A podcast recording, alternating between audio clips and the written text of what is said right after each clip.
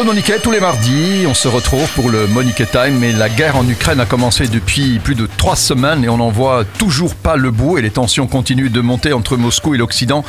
Alors la question vraiment que tout le monde se pose, un affrontement direct vous semble-t-il possible? Une des craintes soulevées par la guerre déclenchée en Ukraine par Moscou est en effet de l'avoir débordé des frontières ukrainiennes et embrasé l'Europe centrale. C'est d'ailleurs cette possibilité, très clairement, qui depuis le début a amené les responsables occidentaux à répéter sur tous les tons qu'aucun soldat de l'OTAN ne serait jamais déployé en Ukraine, ou encore le même sentiment qui empêche l'Alliance atlantique d'accéder à la demande des Ukrainiens de décréter une zone d'exclusion dans le ciel de leur pays. Cette guerre directe, l'OTAN, a raison, n'en veut pas. Est-elle pour autant impensable? Non, parce que si elle se déclenche, ce sera soit par la décision de la Russie, soit suite à un enchaînement de circonstances sur le terrain. Alors ce qui est effrayant, euh, c'est d'imaginer que ce serait euh, une guerre nucléaire, Claude Boniquet Eh bien, peu obligatoirement non, parce qu'en fait, un affrontement conventionnel et donc sans emploi des armes nucléaires entre la Russie et l'OTAN, un conflit limité à la fois dans l'espace et dans le temps est tout à fait envisageable. D'abord, il y a un précédent historique, la guerre de Corée, qui a vu s'affronter dans les années 50 directement des armées occidentales d'un côté chinoise et russe de l'autre, et qui à aucun moment n'a dégénéré en guerre nucléaire. Depuis, les conditions ont radicalement changé, et tout un chacun est bien conscient qu'un conflit nucléaire serait catastrophique. Les armes modernes, les armes nucléaires modernes, sont essentiellement des armes anticitées, et leur, euh, et leur emploi vise à décapiter l'ennemi en détruisant les centres de commandement, en détruisant les principaux sites économiques et industriels, et en lui infligeant des pertes humaines massives. Des destructions et des pertes de ce niveau seraient inacceptables, et c'est là-dessus que repose l'idée même de dissuasion. L'arme nucléaire est donc bien une arme de non-emploi.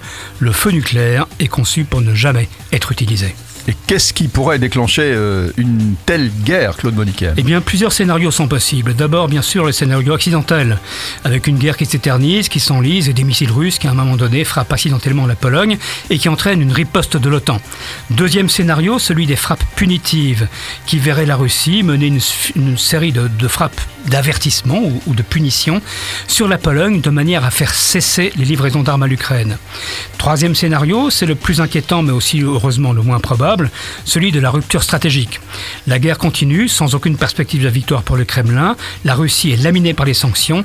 Vladimir Poutine décide alors de jouer son vatou et attaque délibérément la Pologne et pourquoi pas la Roumanie, la Hongrie, la Slovaquie, de manière à créer un nouveau statu quo en Europe centrale et, une zone tampon démilitarisée qui lui permettrait de se protéger.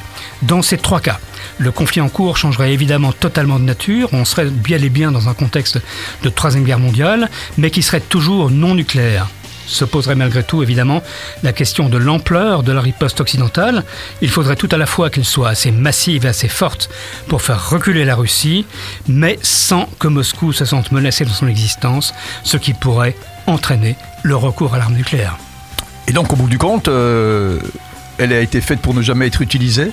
C'est une arme, c'est la seule arme dont on peut dire qu'elle a été faite pour ne jamais être utilisée, en tout cas depuis août 45, la première et la dernière fois qu'elle est utilisée à Hiroshima et Nagasaki par les Américains.